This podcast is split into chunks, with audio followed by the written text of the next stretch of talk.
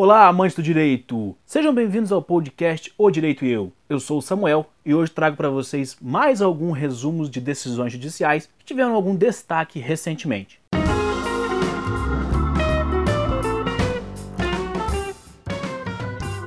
Antes de mais nada, eu quero agradecer a vocês que participaram lá no Instagram, arroba canal Direito e Eu, das enquetes que eu fiz para direcionar melhor o conteúdo aqui do podcast. Eu anotei todas as sugestões, fiz um levantamento e os próximos episódios eu procurarei planejar de acordo com o sugerido por vocês, certo? Agradeço mesmo pela participação, porque este trabalho aqui, esse programa, esse projeto é feito para vocês. De nada adianta eu vir aqui e falar só o que eu quero, sendo que não é o que vocês querem ouvir. Dito isso, vamos então ao conteúdo do episódio de hoje. Ultrapassar jornada trabalhando de casa gera horas extras. A juíza Silene Cunha de Oliveira, da Terceira Vara do Trabalho de Belo Horizonte, entendeu que ultrapassar a jornada de trabalho, mesmo que atuando em regime de home office, não afasta o direito ao pagamento de horas extras. A empresa afirmou que a autora do processo desempenhava cargo de confiança, fazendo serviço externo. Assim, não haveria direito ao pagamento, uma vez que a empregada se enquadraria nas previsões contidas no artigo 62, inciso 1 e 2 da CLT. Entretanto, a juíza entendeu que, abre aspas, restou comprovado que a jornada da altura era controlada tanto nas atividades externas quanto nas internas, a despeito da suposta flexibilidade de horários. Com efeito, ficar afastado do trabalho externo sem controle da jornada, uma vez que os horários da altura eram efetivamente acompanhados pelas empresas mediante de horários pré-definidos. Ademais, as atividades eram fiscalizadas pela gerência, que determinava o labor em jornadas extraordinárias ao final do mês, para cumprimento das metas estipuladas. Fecha aspas. Por tais razões, foi afastada a exceção legal contida na CLT e foi deferido o pagamento de horas extras e intervalo intra-jornada com seus respectivos reflexos.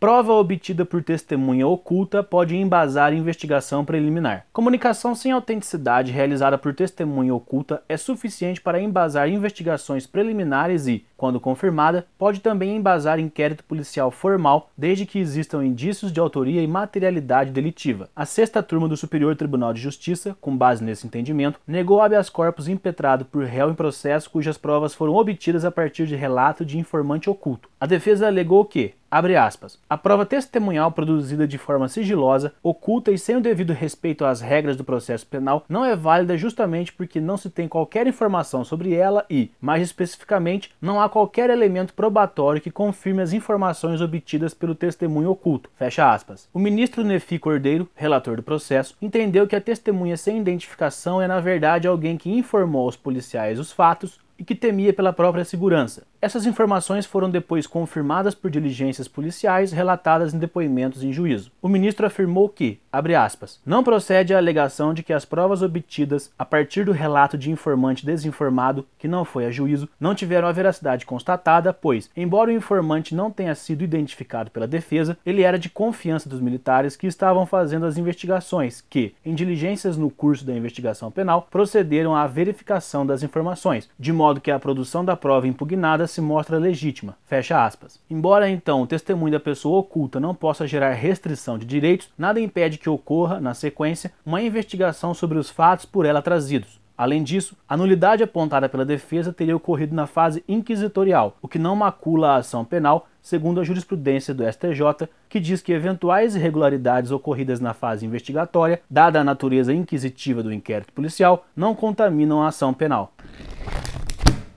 STJ permite revisão de aluguel após benfeitorias feitas pelo locatário. Por maioria dos votos, a Corte Especial do STJ decidiu que o proprietário de um imóvel pode reajustar o aluguel corrente por meio de medida revisional quando o inquilino realiza benfeitorias na área. Estava em julgamento o caso de um hospital localizado em Brasília que havia alugado por cerca de 20 anos uma área com um prédio. Com a anuência do proprietário, foram feitas diversas melhorias no local, incluindo a construção de dois outros prédios o que aumentou a área útil total. Finalizadas as obras, o proprietário entrou com uma ação de revisão pedindo para quintuplicar o valor do aluguel uma vez que agora o imóvel teria passado a outro patamar imobiliário. O processo chegou ao STJ em 2013 e o julgamento foi finalizado no dia 3 deste mês de junho de 2020, com a maioria dos ministros votando a favor da possibilidade do reajuste. Importante destacar que todas as melhorias foram feitas com a anuência do proprietário. Mesmo que a decisão tenha sido para um caso específico, existe agora uma tendência de que ela seja uma orientação jurisprudencial para situações análogas. Operadora é condenada a indenizar consumidor por cobrar dívida de terceiro. A juíza do 5 Juizado Especial Civil de Brasília condenou a empresa Claro SA a indenizar um consumidor por cobrar dívida de terceiro. O autor da ação narrou que recebe, de forma reiterada, ligações da empresa ré referente à cobrança de débitos em nome de terceiros. Constam nos autos a relação de registros telefônicos e uma mensagem de texto com a cobrança. O autor pediu que a operadora parasse com as cobranças, além do pagamento de compensação por danos morais. Na defesa, a empresa alegou que a linha telefônica do autor não consta na sua base de dados e que os documentos juntados aos autos não demonstram a origem da dívida. A operadora requereu assim que os pedidos fossem julgados improcedentes. A magistrada, na decisão, destacou que, conforme os documentos juntados aos autos, os registros se repetiam de forma insistente e reiterada e que as empresas de cobranças de dívidas se identificam em nome da empresa ré. A juíza entendeu que a conduta abusiva da ré ultrapassa o mero aborrecimento.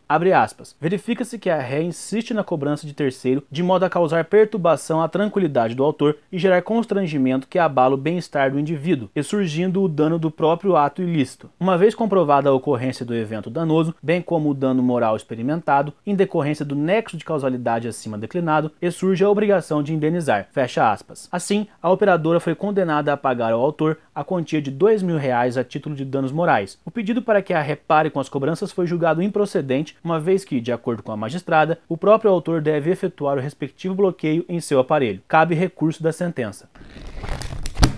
Este foi então mais um episódio aqui do podcast O Direito e Eu. Não se esqueça de acompanhar nosso perfil lá no Instagram, arroba canal Direito e Eu, se inscrever no canal do YouTube se ainda não fez, youtube.com.br O Direito e Eu, e também de acompanhar o blog www.odireitoeu.com, onde postamos alguns artigos com reflexões bem interessantes. Essa semana eu publiquei um sobre os problemas de se aplaudir, de se incentivar os abusos do Estado contra nossos adversários. Saiu essa semana, deve ser o último post lá se você acessar o blog. Corre lá e confira que está um artigo bem bacana bacana que traz reflexões bem importantes para o nosso atual cenário. Então é isso, um abraço, tchau!